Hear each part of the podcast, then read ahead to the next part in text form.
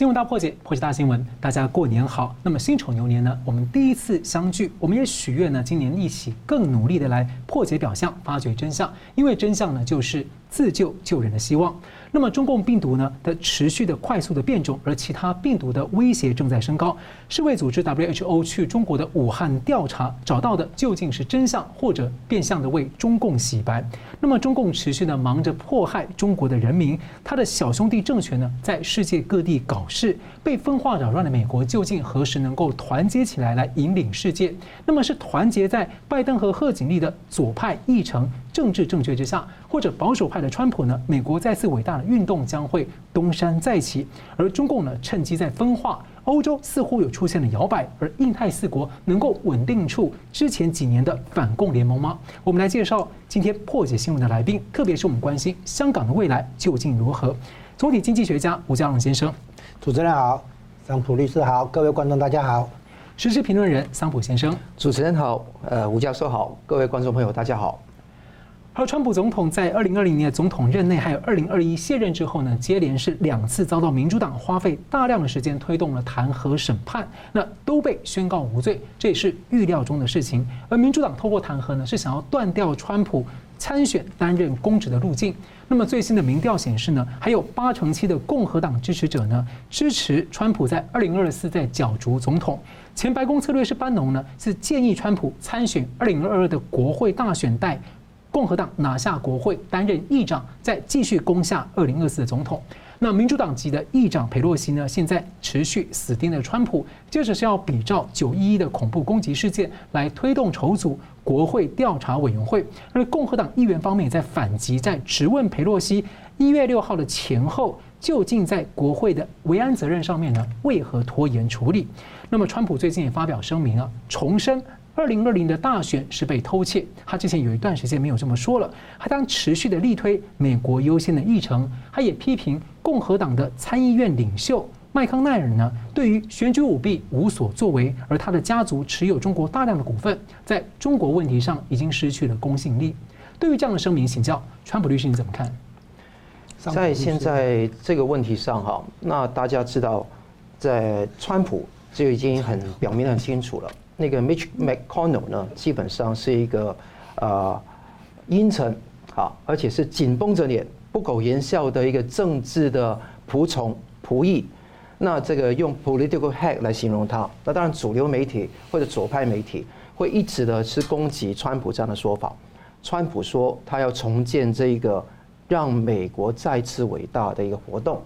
那你看看，呃，麦康奈尔的家族，包括赵小兰他的妻子。还有赵小兰的父亲赵锡成，赵锡成以前跟江泽民过从甚密，也是有涉及到福茂集团这个非常庞大，Formos Group，在一九六四年在纽约创立的这个地方，跟中国有多少的贸易往来，多少的铁矿石通过这一个集团输入到中国去，而且你看到，就算是 Angela Chow，就是 Elaine Chow，就是赵小兰的妹妹妹妹，就是那个赵安吉。你讲得很清楚，是赵小兰是以家族成员的身份介入到这个福茂集团去的，所以可以肯定，如果大家还认为说这个麦康奈尔家族 （McConnell 的家族）没有涉入到中国的事务，其实是笑话。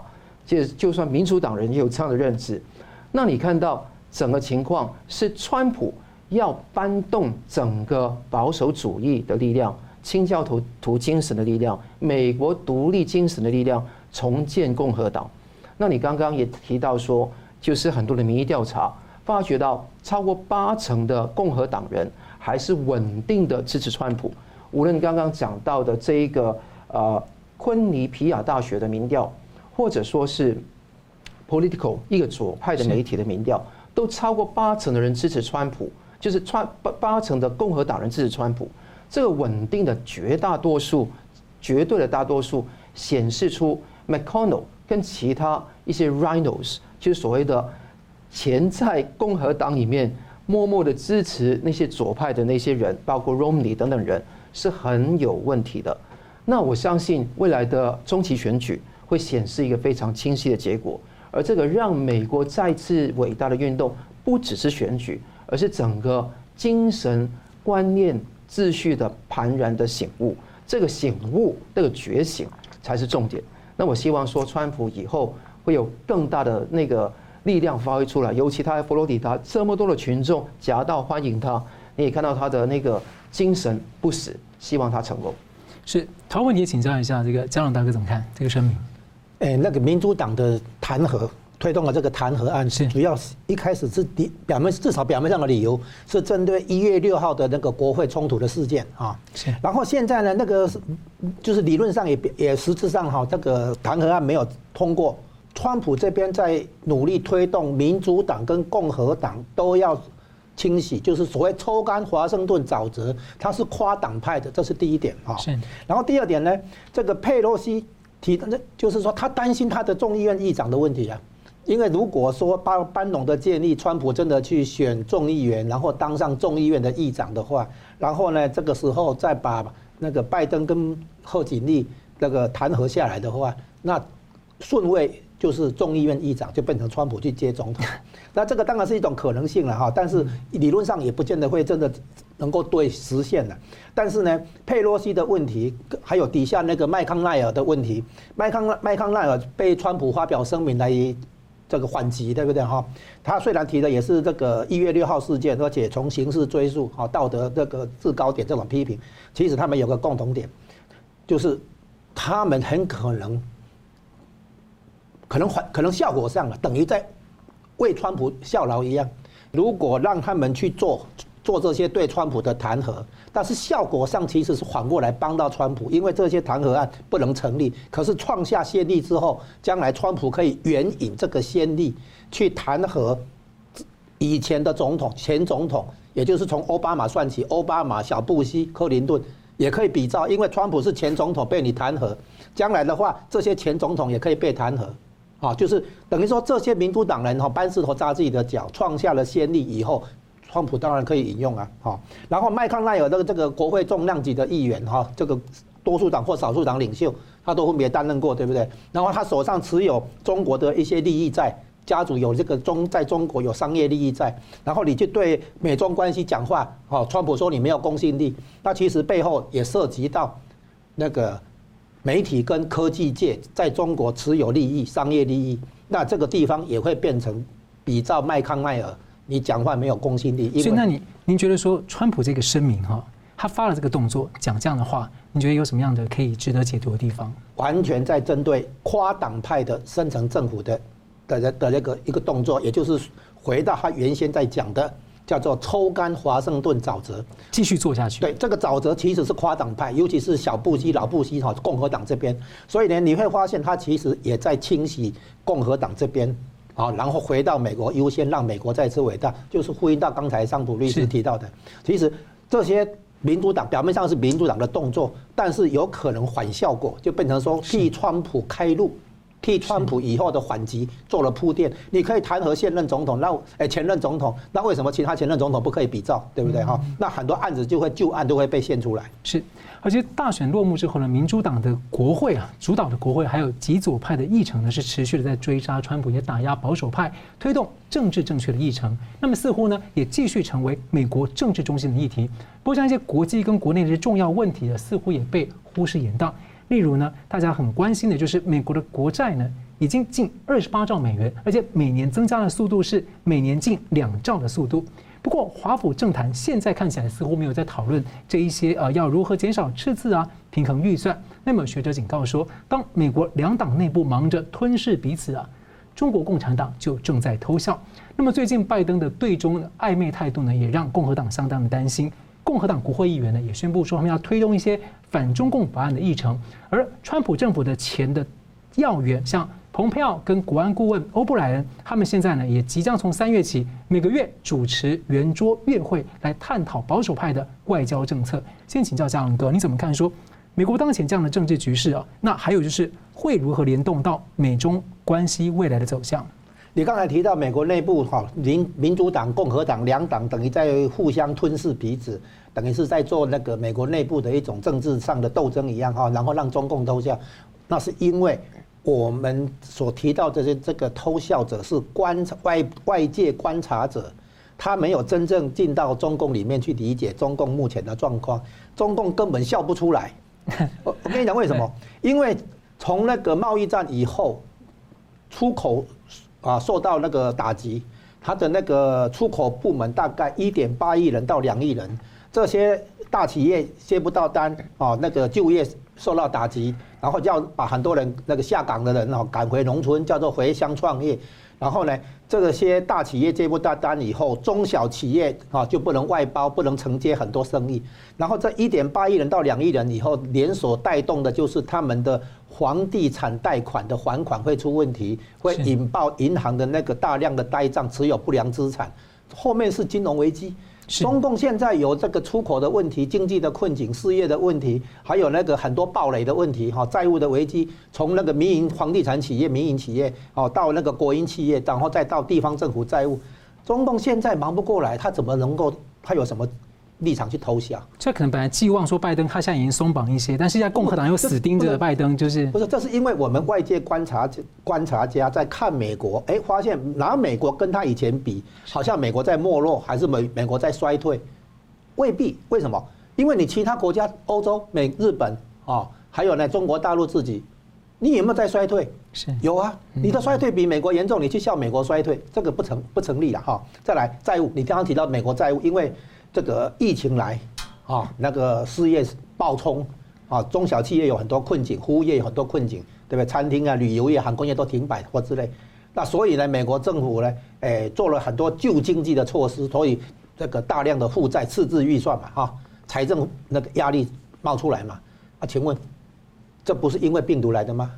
那么病毒来的话，美国将来不是要向中共来追索这个赔偿责任吗？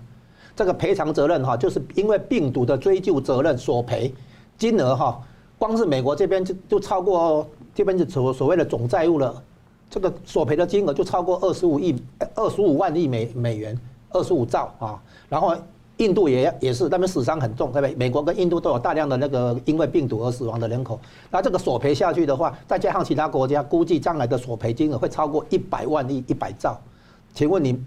美国的这些债务不就到到时候叫中国索赔吗？就好像以前历史上哈什么八国联军的话可以要你庚子赔款一样嘛。你现在搞了病毒的扩散，然后呢造成世界性的那个那个灾害，然后其他国家大大家可以联合起来向你中共索赔，对不对？然后呢现在欠的钱的话就到时候索赔回来。所以呢不要把美国目前的债务危机哈跟中国的债务危机脱离，因为中国自己的债务危机也很重，你去笑人家债务危机这个没有道理。哦，所以我们现在看出来，美国当前的政局表面上看起来两党斗的话，也是川普在所谓的继续推动他的美国优先，让美国再次伟大。什么叫让让美国再次伟大？就是要把在幕后操控的这些华盛顿沼泽抽干嘛。那华盛顿沼泽里面是跨党派的嘛，是民主党、共和党都有。所以川普是共和党的总统，然后他要对付共和党自己人的话，可能就委婉一点，透过其他方式或者手段。所以他等于是。让现在的美国政局创下一些先例，以后这个先例呢，案例呢就可以沿用哦，到川普要进行的这个议题上面去啊，所以他这个深层政府华盛顿沼泽是跨两党的，那川普的。表面上至少他是共和党人选出来的，他要对付共和党党人自己的话，难度稍微高一点。如果你是对付民主党的话，还比较好说。可是你也要对付自己人，包括那个像乔治亚州那个州务卿啊，州长都共和党人，可是他们等于是跟深层政府挂钩了嘛，哈，投靠那边了嘛。所以呢，川普治理这个美国的这个政治的清洗。哦，抽干华盛顿沼泽，这个是一个复杂的工程，而且他们还不只是这个大选作弊，还包括利益输送、跟外国势力勾结，还包括一些人口贩卖啊。那很多的那种这个算是犯罪的行为，他要一口气把它清查。所以，川普在这种情况下，他并他并他其实还在继续推动他的美国啊那个优先，美国再次伟大这样的一个国家发展方向。好，我们继续往下谈啊。二月十五号呢是美国的总统日，但在这一天呢，拜登总统还有前总统川普呢两个人的人气啊，形容像是这个冰火两重天啊。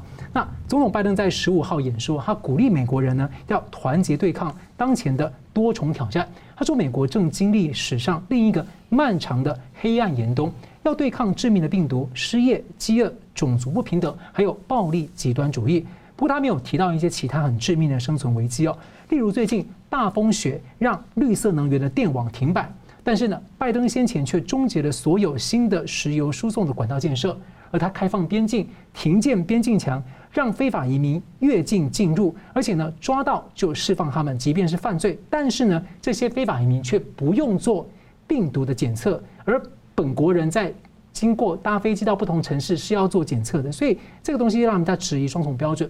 另外被质疑的是，他牺牲了阿拉伯世界盟友的利益，来让伊朗政权呢喘息回升。再来最关注的就是他对中共行动上的一些一再的退缩或延宕或模糊暧昧。那么其实有学者现在也在忧心说，美国的现况似乎有出现这种意识形态啊跟政治在压制创造性的思维。华府过去好像从来没有出现过现在这样是形同警察国度，而且军队还要持续的驻守华府。请教那个桑普律师啊。我们知道，其实议题本身是有真有假啊，有因果关系，有表层原因跟实质原因。那美国作为自由世界龙头，新政府目前呢聚焦的这些议题，究竟是关键要害议题，还是某程度扩张了模糊的假议题？那舆论世界会不会忽略一些更致命的危机？例如说，川普他在之前很多的危机表象危机的时候，他认为这些川这些议题的背后其实是中共的问题，所以他要。加紧处理这个问题，然后带着盟友处理，他得罪很多盟友了。所以你怎么看拜登新政府的这个？你怎么观察？我觉得这个问题很关键哈。这个关键是答案很清楚，假议题不该做的做足，该做的一点都不做。就现在他做的事情，现在美国面对是前所未有的内忧跟外患。外患很清楚是中共的一个渗透，这个地方我们讲了很多遍了。但更重要是内忧，你知道内忧的核心是什么吗？不是钱少了，荷包没有钱，不是这个原因，不是这个道理，道理是我们的观念秩序毁灭了，观念秩序衰败了，这个地方才是重点。我先从他的那一些经济政策讲起，我觉得主持人讲到很好，有些比方说一石油的油管停了，很多该做的东西不合乎常识的东西做了。他尤其有一些是关于一些歧视、种族不平等的问题，他把它煽动起一种叫做敌对的斗争，然后之后把所有东西甩锅给对方，这种做法是非常恶劣。我专讲经济好了，因为题目很多哈。是经济，你看到他在一月十四号的时候上任之前，公布了一个叫一点九兆的美元的一个美国救援方案，那个美元救援方案一看就傻眼了。把现在的每个人直接的补贴六百块提高到两千块，就增加了一千四百块美金。还有失业的补助金从三百块美金提高到四百块美金。四百块美金是一个什么样的概念？你把它乘大概二十八左右来去看，你就知道了。大概是新台币的一万一千到一万两千块，一个一个呃是每一个礼拜哦，是每一个礼拜有这样的钱哦。那而且最高工资也提高到每小时十五美金。我问你的，如果你是一个普通的美国人，你还会工作吗？你记得这个失业补助金起码到这个今年的年九月底还可能继续。这导致什么样？中小企业倒闭，因为每个人都懒在家里面不用工作嘛。你算算看，台湾的现在的那些失业补助金跟基本工资都不会这么高吧？因为你必须要让这些人不会。很充裕，也不会哀穷，这个是基本的一个东西。而且我觉得一个政府应该是救急不救贫的。那你现在这个问题，你养懒人的结果怎么样？工业是慢慢是大财团得利，因为大财团它可以耗的时间、耗的成本还可以减少，可以增加它的利润。但是小的、中的企业基本上一个一个倒下去，结果呢，就好像刚刚一直讲，深层国家服务的对象是什么？是。大财团啊，不是那个中小企业啊。但是他不是要说要买下令说要买美国货，而且要扶助美国制造吗？他声称是如此，但问题是口惠实不至。最后结果是说谁的制造？美国大财团的制造好，所以他最后二月会公布一个新的方案，英文叫做 Build Back Better Recovery Plan。就刚刚主持人说的，基建啊、制造了、科研的、绿能、绿能那些，继续这样子去做。但问题是谁得利？这些人都要向华尔街的银行来贷款啊，钱会给他。那个政府等于说用这个东西来救这个经济。政府过度经关于经济是挫伤掉人的自主的创造力。当一个社会没有人失败的时候，就不会有人成功的，这是很清楚的一件事情。一定有人失败，有人成功。不要看到有失败的人，觉得说社会变形了，社会不公了。每一个社会都有穷人跟有钱人，你不可能抹平所有这些贫富的差距。但关键就是要这个呃公平的竞争。没错，要的是公平的竞争，而且最弱势的有基本生活的照料，这个基本。但问题是现在怎么样？创造一个大政府，用大政府凌驾掉所有的事情，结果呢？美国步入一个衰弱的境地。这个跟克林顿当时、跟奥巴马当时完全一模一样，让美国的经济受到重创。这个情况现在看不出来，一年后、两年后保证看得出来。所以我觉得应该回归到一个基本的立国精神去。立国精神就清教徒的传统，基督信仰。以不偏颇的智慧、推理的能力、自由的想象、第一手观察能力、创造力、尖锐的批判力来去看事情，而不是说用一个政治正确的看法来看事情，把圣诞改成是假期，变成假期快乐，那把那个阿门变成阿男女门，那这种事情的话，我觉得说很可怕。那这些东西都是学者在那边刷存在感的一个操作，最后结果是把整个议题。涣散，把整个议题把它分散到不同的焦点去。焦点只有一个：美国精神 （American Spirit） 在哪里？美国的优先的精神 （Supremacy） 的精神在哪里？它不是要压制别的国家，而是要彰显自己的能力有多么的强。所以，我觉得这个地方，拜登会让美国逐步逐步迈入一个衰退里面，而这个衰退是可能说很快会显现出来。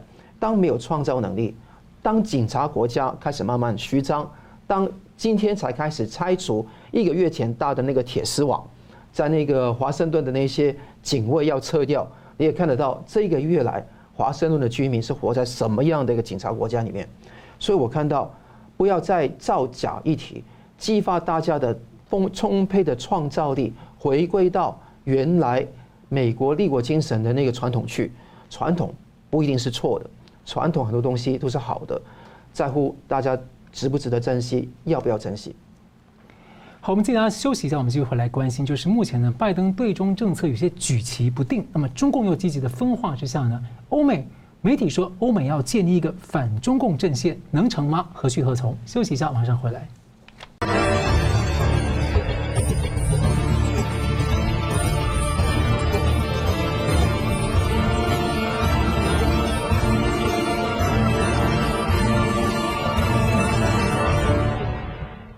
欢迎回到新闻大破解。美国总统拜登呢，在十九号将以视讯呢第一次出席慕尼黑安全会议，来表达对欧洲盟友的重视。那么有媒体形容啊，欧美关系呢将会重修旧好。那么欧洲瞩目的政治议题啊，最近包括了拜登或习近平会不会访问欧洲？那么拜登呢要如何实现所谓的重建跨大西洋伙伴关系？那么德国总理梅克尔呢将卸任，谁会来接班？回顾过去四年啊，其实川普的总统任内呢是退出了巴黎气候协定、伊朗核子协议，还有呢他对欧盟、对加拿大、台湾等一些盟友国家呢，他加征了这个钢铝制品的关税，还有要求改革世界贸易组织 WTO。其实背后的真正原因呢，主要都是要剑指中共，但因为中共呢跟很多的盟友他们关系经济关系也很深，所以他其实就要对付中共。不过过程让一些盟友国家，特别欧洲感到。有些抱怨。那拜登总统上任后，他一直说要联合盟友来应对中共。不过，曾经公开联手川普说要反抗中共的这个法国总统马克宏啊，最近却公开了转向。总理梅克尔呢，则片面主导了欧盟跟中共达成投资的协定。那请教这个川普律师，你呃，请教桑普律师，对不起，这个欧美的媒体聚焦说，拜登可能要重建欧美跨大西洋的伙伴关系，并且筹组。反中共的阵线哦，那您怎么看？很简单，我觉得这个是一个荒谬的一种说法，这个是不会成功的啊。呃，怎么我会这样说呢？一句话，欧洲不会因为从美国得到好处而放弃从中国得到的好处，这个听得懂了吧？如果说这句话都听不懂，还幻想说，哎，美国跟欧洲回去利益的均摊分，好，美国分多一点利益给欧洲，形成一个比较紧密的欧美的跨大大西洋关系，那就可以对抗中共。我觉得言不求喻。大家看一看，礼拜五二月十九号，这个拜登哈在线上参加这个慕尼黑的安全会议，他会怎么表现？他会跟大家说一起来对抗中共吗？其实你看看，很多在欧洲的那些国家，包括德国。跟中国过从甚密，很容。你要跟那个德国的梅克尔说，你就今天要一起制裁中国吗？梅克尔根本不会鸟他。所以我觉得这个地方是讲一个利益的均摊。在川普时代，美国是对欧洲耍狠的。你也知道，无论是从那个铝钢铁的产品的那些关税跟其他事情，川普站得很硬。但你看看拜登会怎么样？我觉得说，欧洲的重点是说，我们来谈生意。你告诉我，你有什么利益跟便宜可以给我？有便宜给我欧洲，我就跟你笑嘻嘻嘛，我就跟你说重建欧美跨大大西洋关系嘛。但如果说你没有利益给我，怎么办？你看川普时代怎么样？一个是道义，是自由民主的正义；是一个是实力，是美国超强的实力，下到欧洲。都要说，哎，要通过马格尼茨基那个人权法，甚至你看到英国也是被美国这样子用道义跟实力来来去施压，结果呢，要加入现在要加入这个这个四方安全对话，可以看得到有实力才是重点，和平靠实力，不是靠诉讼利益，因为诉讼利益是一时的。实力才是真正的重点。就是过去变成是说，大家变成觉得美国的利益变给大家是已经长期的有点呃理所当然了，所以大家就变成中共用利益压施压的时候，他们就会觉得反正这边都好嘛。但是川普变成是说，那我你中共威胁你，那我美国也给你施压，你要哪一边？是有点让他选择就是了。对，这是很重要的一个重点啊。因为说大家有几个议题可能摆在那个欧美这个呃慕尼黑的安全会议里面谈。第一个。就是你要不要再征收欧洲各国的关税？那拜登可能这个地方会缓一下。第二个，要不要继续喊停德国跟俄罗斯之间一个 Nord Stream Two 有个油管铺在那个海底下，这个是非常重要的一个地方。Nord Stream Two 这个油管道是德国以后的能源的命脉，哎，但是却放在俄罗斯。对，但是它的另外一个接点就是在俄罗斯。那美国就是说。停，因为我们制裁俄罗斯嘛。那现在这个地方会不会让步？这个是一个重点。第三个，NATO 的各个伙伴每个要交 GDP 百分之二是的那个钱出来，是不是都要交？拜登要不要不交的话不保护？那川普可以耍狠，你敢不敢耍狠？第四个是说，马克龙说过，马克宏说过，就是法国的总统，他说 strategic autonomy，哎，我们法国要做中国跟美国之间的那个。战略性的自主自主的地位，要第三方关键的第三人，你容容不容许这样的地方发生？川普是不容许的。我看拜登你能容许？就这四个东西很重要。那更更重要是，拜登是代表深层国家华盛顿沼泽财团来跟对方的那些人来谈呢。刚刚讲到 Nord Stream Two 这个地方后面有多少的石油公司在上面押宝，多少的天然气公司在下面上面押宝？你拜登可以说不受那些压力来站得硬吗？我很怀疑。当所有东西变成是利益的交换，一个一个筹码来换的时候，欧洲会看不起你。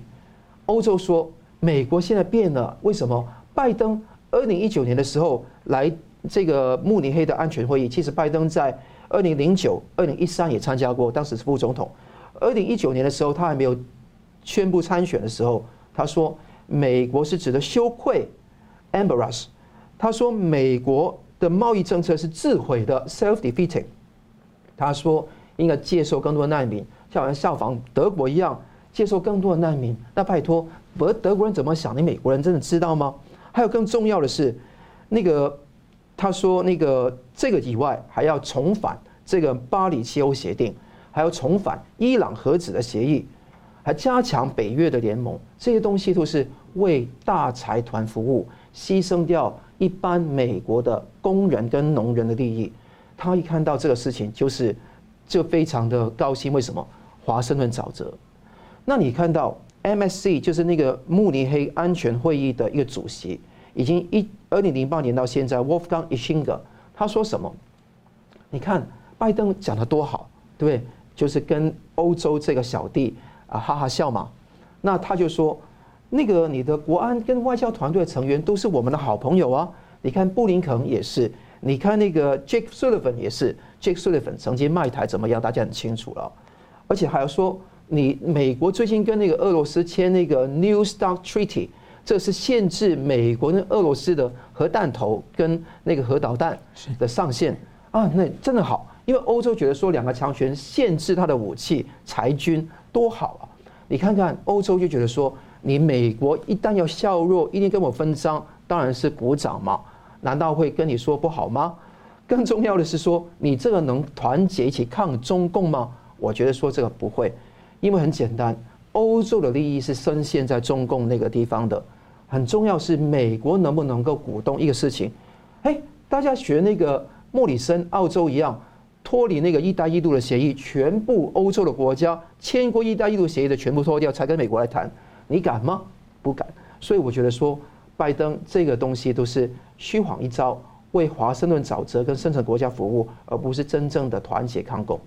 而且，我觉得，我觉得那个像核武裁减合约的话，川普当时也主张说，因为俄罗斯他并没有尊重这个规定，所以他也觉得说，中共已经起来却不受任何的条约约束，他才想说，那我们干脆就重来谈嘛，用这样的施压，因为俄罗斯武力强大，中共会忌惮，所以用这样的平衡想要拉中共进来，但是现在就变成是又让中共逃过一劫了。其实我们可以看到，去年呢、这个一个很重要的民调，当时全球十几个国家的对中的民调。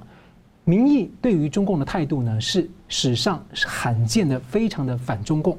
那么呢，我们可以看到，其实欧盟，特别是像欧盟啊，最近有两大领头羊，德国梅克尔即将交班。那法国总统马克宏啊，他在大年初一祝福了亚洲裔的民众，他用了“农历新年”这个词汇来取代他们以前用的“中国新年”。那外界解读呢，马克宏是想要极小化这个传统节庆呢，跟目前共产中国的这样的关联，同时还在笼络其他的亚洲的国家。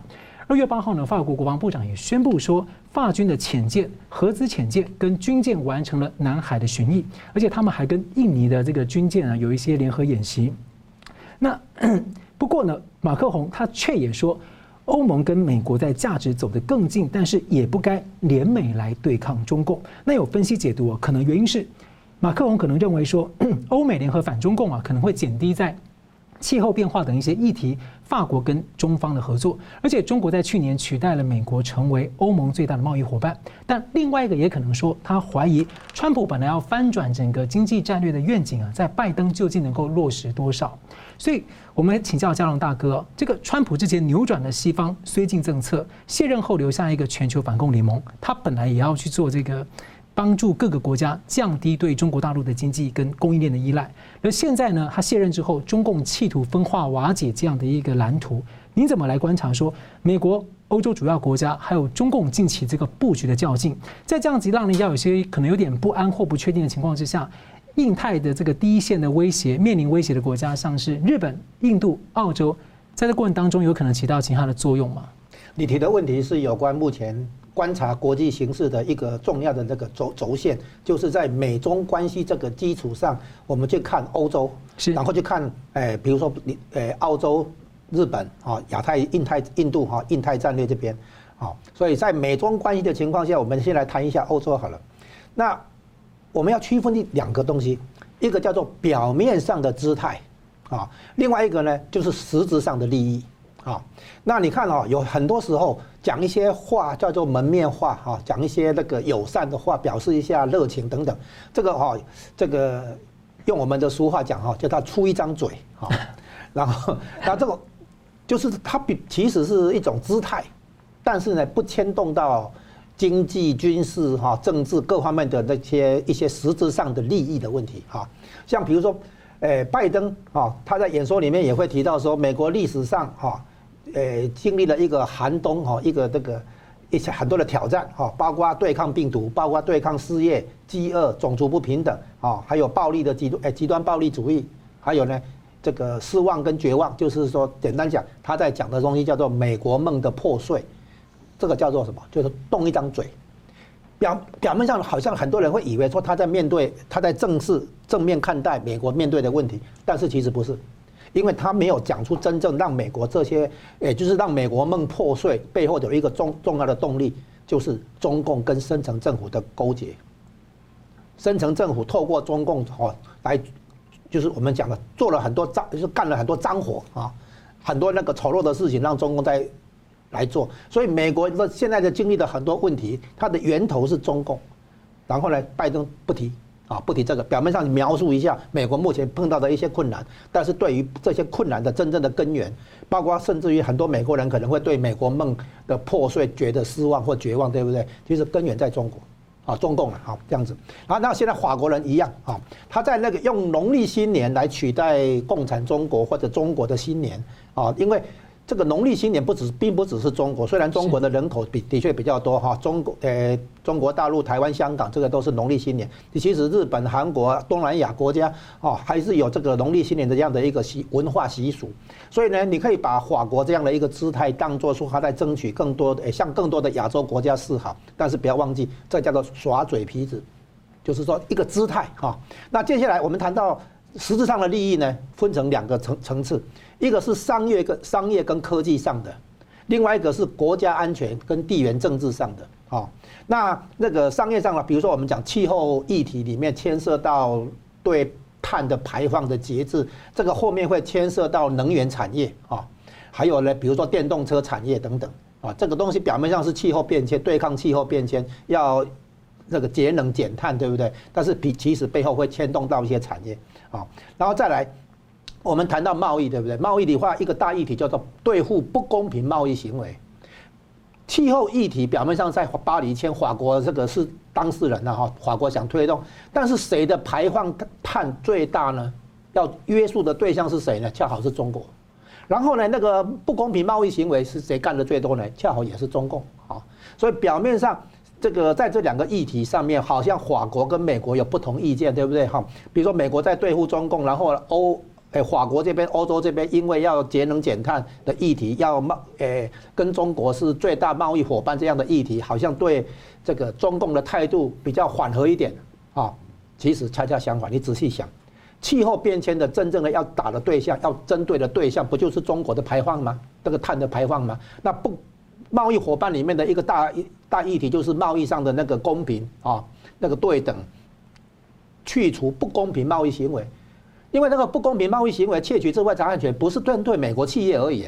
欧洲的，比如说那个欧洲的那个高铁哈的技术，欧洲很多产业的品牌技术也是一样被那个窃取或者被仿冒的，非常严重。对，所以呢，这个一讲到贸易的议题，哦，美国人提的这个不公平贸易行为这个议题，窃取智慧财产权、强迫技术性转让，这个欧洲企业是感同身受的人啊。所以呢，表面上看好像华。法国或欧洲德或德国或欧洲其他国家啊，基于这这两个议题，气候变迁的议题跟贸易的议题啊，好像要跟美国有不同的那个声不同调了哈。但这其实是同调的，同样方向的，就是要来约束中共哈，是这些问题的根源啊。所以呢，我们现在明明白哈，这个中共的对策是分化，分化美国、欧洲，分化欧洲内部哈，分化。那美美国这边主导的战略呢，就是联合啊，联合欧洲，也联合印度。这个日本、澳洲，其实他还联合一个人，就是联合俄国。哦，在这个能源产业的话，俄国当然是感同身受了哈。那刚才有提到说，这个从波罗的海底下那个 Nord Stream Two 哈，就是那个北海二号工程，从是从那个海底下去运送天然气的这个问题。那因为美国自己有页岩气要卖到欧洲，哈。那所以呢，美国可能会阻止俄国把它的天然气市场扩张到欧洲这边来，然后形成欧洲国家，尤其是从德国为首的欧盟对俄罗斯的能源的依赖，这个东西有地缘政治跟国家安全的风险，所以美国有提出这样的一个论述。所以你把这些问题都把它看过了以后，你就会发现，欧洲国家的一个基本态、基本的安全问题来自于俄罗斯。商业上的话呢，想可能想跟中国大陆这边多做一点生意，然后在这样的情况下，可能呢在安全上依赖美国，可是，在商业上可能想多争取一些中国的生意，对不对哈？好像跟美国这边就会有一个好像，哎，不站不是站队在美国这边来联合对抗中共，其实不见得。你仔细分析下去的结果，欧洲跟美国不但在价值观上和制度上有有这个重叠性哈，而且他们在利益上、商业的利益跟国家安全的利益上面其实是一致的。所以呢，我们看欧洲的那个立场哈，你会花你要区分表面上的姿态跟实质上的利益这两不同的方向。是。好，我们稍微休息一下呢，继续回来探讨一下美中的贸易科技战呢未来战线的走向，还有我们来关心一下呢，在国安法之后的香港的第一个过年，香港未来情况如何？休息一下，马上回来。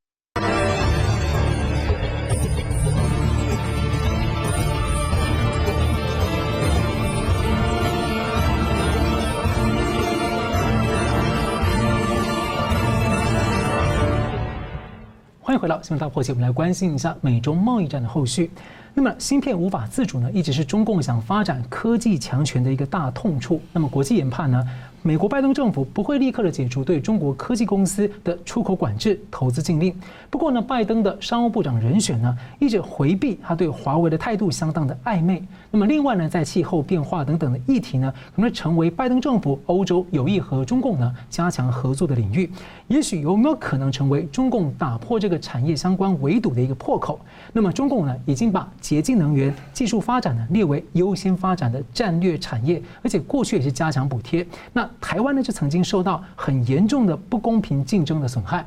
那欧洲也非常的重视绿能产业的战略。美国拜登政府呢，似乎看起来在比较压制本土的石油业、油页岩等等的，那也他也拉抬绿能，甚至看起来可能会有放弃川普能源独立的一个成就的迹象。所以，我们先请教佳龙大哥，从目前的局势来评估，美中的贸易跟科技战线会不会拉长？那有媒体研判说。绿能这个新面向啊，在美中未来可能会不会加剧竞争？因为这可能是在川普时期的时候比较不明显的新战线，你怎么看？哎，科技战线一定会拉长，哦，这是肯定的哈。那你提到了这个能源产业哈，啊，可能还有其他科技的那个禁运。我们哈在这个节目上，关于美中关系本身，关于美中关系下的欧洲的这个角色哈，我们其实哈。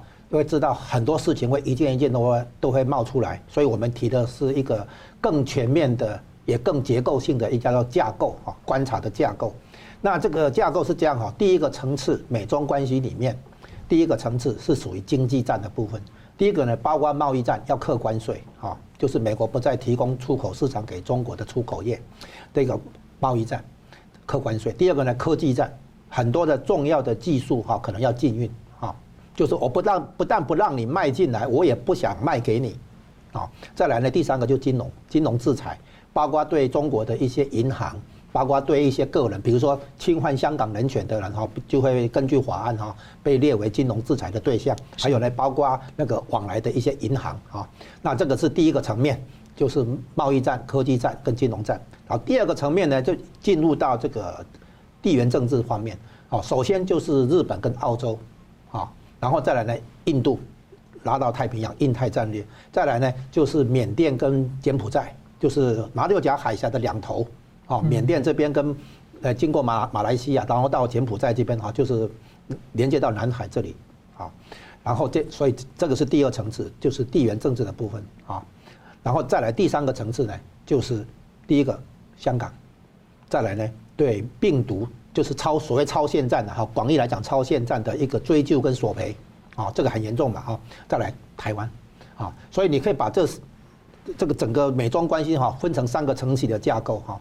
哦，所以第一个层级经济战从这里出发，经过地缘政治的问题啊，最后也回到美中双方最敏感的三大问题啊，香港、台湾跟病毒的这个索索赔跟救责。那这这样的一个架构最后会拉回到经济跟产业。就是它从经济产业科技出发，最后会经过一绕一大圈以后，涉及到意识形态、价值观跟制度，最后会拉回到经济本身。因为大国博弈的根基基础在于综合国力，综合国力的基础在于经济跟文化这两个层面。是。那你你刚刚提到的那个气候变迁啊，那个是这样，因为气候变迁的话，等于是对美国原来的石石油产业。一个打击啊！哈，那个石油产业的话，它那个输油管线哈，连接加拿大、墨西哥，最后从墨西哥湾出来哈。那这个东西本来是川普一上来，他推动叫做去管制哈，deregulation 去管制的结果，首先是两个行业，就是能源业，就是页岩油产业了，跟那个金融业。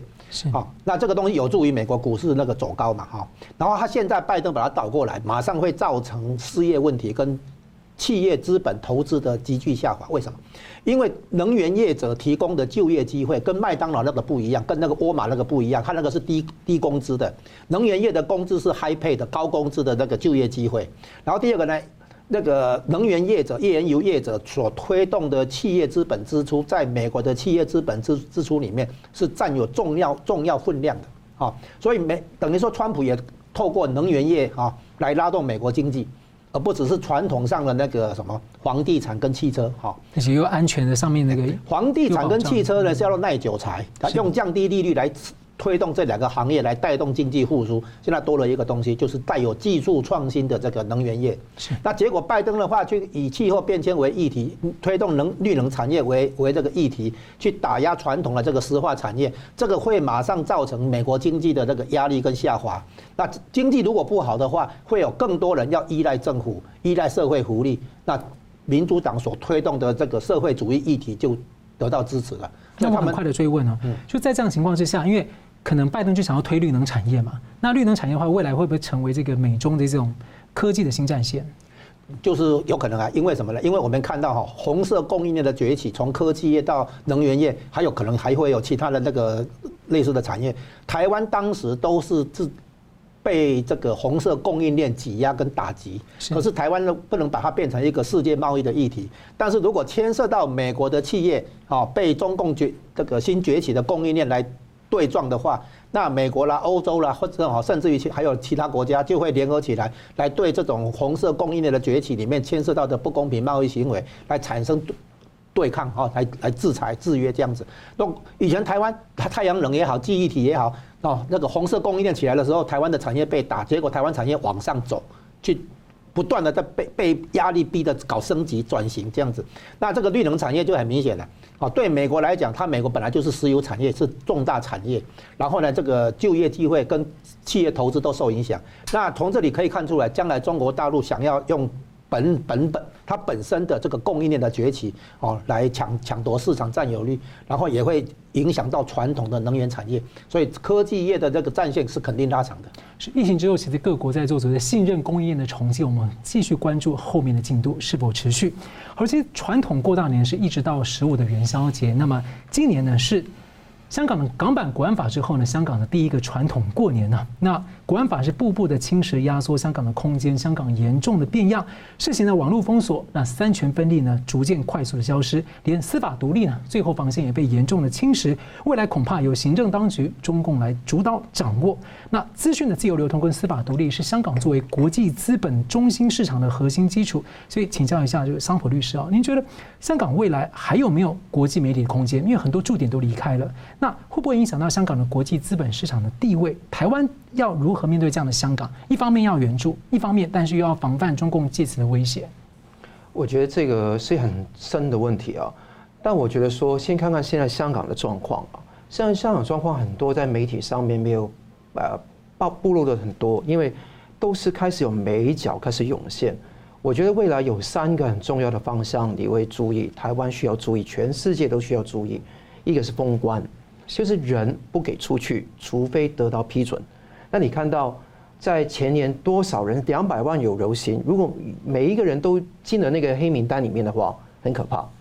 另外一个断网，断网的话，我呃前几天呢在 Facebook PO 了一个呃贴文，就告诉大家说，台湾有个促进转型正义委员会，就是 www.dot.tjc.dot.gov.dot.tw，。你试试看，从香港连连看，空白页都封掉的，那你只有用 VPN 才能够上网，这个是已经得到数以百计的人证实给我看，所以这个只是个试点。你想想看，当如果英国可以申请护照，美国申请签证，加拿大申请签证的那些网站都可以随意的照表操课封起来的话，香港根本哪个地方都走不了。你拿这个护照也没有用，因为拿不到。当地的签证，他可以封那些外国的签证的那些申请的那个网站，那个是很可怕。第三个是有个安心出行的 App 应用程式装到手机里面，你就算关掉手机，开着蓝牙，刷到旁边一个扣，也是可以帮你侦测出来的。是，所以我可可能这三个东西，台湾人去，外国人去，都会面对同样的处境。好，集会游行没有了，那个资讯自由没有了，台湾能怎么办？那我觉得说有四个东西需要注意的。第一个，回来吧，很多台商台资在那个地方，请他们归于返乡，否则的话，他留在那边。当成人质啊！中国现在不是很喜欢实行人质外交吗？那你看到两个 Michael 在那个加拿大，那个你看陈雷或者杨恒均，澳洲、台湾也有啊。台湾是李明哲、李孟居。你看看人质外交会玩下去，越少把柄在中共手上越好。这是第一个。第二个，检讨现在法治，就刚刚说到外资，现在港资等同外资是写在港澳条例里面的。中资通过港资再投资到台湾来，顺丰快递就是一个例子。你想想看，如果完全没有管制的话，完蛋。但你过度管管制，让那些支持自由民主的港资也视同中资的话，等于说封绝他们的路。所以怎么样去修法，这个是一个非常重要的一个点。国安法也需要去修。刑法第一百条现在只有强暴胁迫，他从来没有讲诈欺。他没有讲别的情况，只有强暴胁迫才是内乱。有多少的内乱，有多少的外患啊？外患罪是对中共的，这个是更重要的。第三方面，救援港人，就好像主持人说的，既要保护台湾的国家安全，也需要救还有关的港人，尤其是向往民主自由的。怎么甄别？现在人太少，力量太轻了，而且更重要的，国际媒体现在撤出香港越来越多了。据我所知，这个月跟下个月。有若干的国际媒体已经逐步把他的人移向香港及其他地方，啊，移向台湾及其他地方，就等于说他们把人撤走了。还有金融方面的人才要不要顾？台湾不需要开一个经济特区给香港，但起码要让香港人来这一边的话，能够发挥得到的长处，帮助得到台湾。香港人不会来这一边成为一个呃负负累，就是负累，成为一个 burden。他也希望贡献这个社会，台湾是不是因势利导给这个地方？第四方面，外交跟国防，外交国防不是说跟那个布林肯、跟那个拜登打哈哈就可以的，不是，而是说你怎么样利用你有的力量，可以让外国的利益上看在台湾，就是跟台湾的利益勾连在一起。我觉得说，比方说拨出一个专区，给一个专区给外资，可以说有收低的税率。资本流通没有外汇管制，甚至很多东西都是可以谈的，让它勾连在一起是最好的国防。那国防当然要增强我们全民的国防意识，那个是后话。所以这四个方面回来吧，讨检讨法治、救援港人跟外交国防都是非常重要的面向。好，最后我们请两位来宾呢各用一分钟总结讨论。我们先请佳龙大哥。啊，我们看到美中关系情况下，我们去刚才谈到了欧洲，啊，欧洲是这样子哈，他在一开头的时候，他可能会。摆出一个向中国亲近、向中共友对中共友好的姿态，但是呢，美国会开始讲话说你怎么可以这样啊？然后呢，这个欧洲就站队回来美国这边哈，所以我们现在看到这样的一种操作。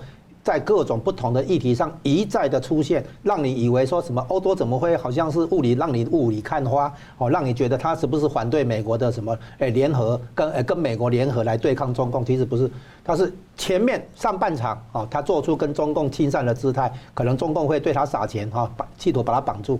那下半场呢，他就站队回美国这里。我们用这个架构来分析。欧洲的角色跟做法的话，几乎都是这这样子的。看起来像变成本来是比较攻势，现在变成守势啊。哎，就是说一开始好像跟美国不同调，向中共亲近，对中共那个讲好讲一些友善的话，还是做一些商业上的勾那个勾兑哈。然后呢，一旦美国讲话，重点是这样，欧洲的国家安全是透过北约由美国来负责的，所以到最后欧洲跟美国会站在一起。是。拜登现在对欧洲的政策，我觉得是一个重回到全球主义跟那个多边主义的道路。这一条条道路是川普所扬弃，现在就重拾回来了。你知道拜登在两年前讲过改变中国，难道中国会吃我们的午餐吗？那他就说算了吧，朋友，绝对不会。那今年又改口了，是说如果我们不行动，中国会吃掉我们的午餐。你看，他基本上是随风而飘逝，但是重点是深层国家还有华盛顿沼泽没有消灭。这个情况下，台湾政府应该贯彻一个 bipartisan politics 的地方跟他交往，跟我的情况不一样。但我觉得更重要的是说，你台湾，我们台湾哈，也必须要增强我们的国防外交实力，以香港为鉴，不要重蹈这个一国两制的覆辙，而且要把很多涉嫌外患罪的人，真的要立法予以监管，这是很重要。好，非常感谢两位来宾精辟的分析，感谢观众朋友的参与。新闻大破解呢，希望和苦难并行的二零二零年，我们下次再见。Hello，各位观众，感谢您的收看和支持。如果您喜欢我们的节目的话呢，请记得按赞，并且订阅我们新闻大破解的频道，并且要记得要开启旁边的小铃铛，按下去之后呢，会定期的接收到我们最新节目的通知。那么，如果您对我们的节目呢有任何的感想或心得的话，也欢迎您在下面的留言区留言来和我们交换意见。新闻大破解的节目呢是定期更新，每周晚上九点半会定期更新。我们下次再见。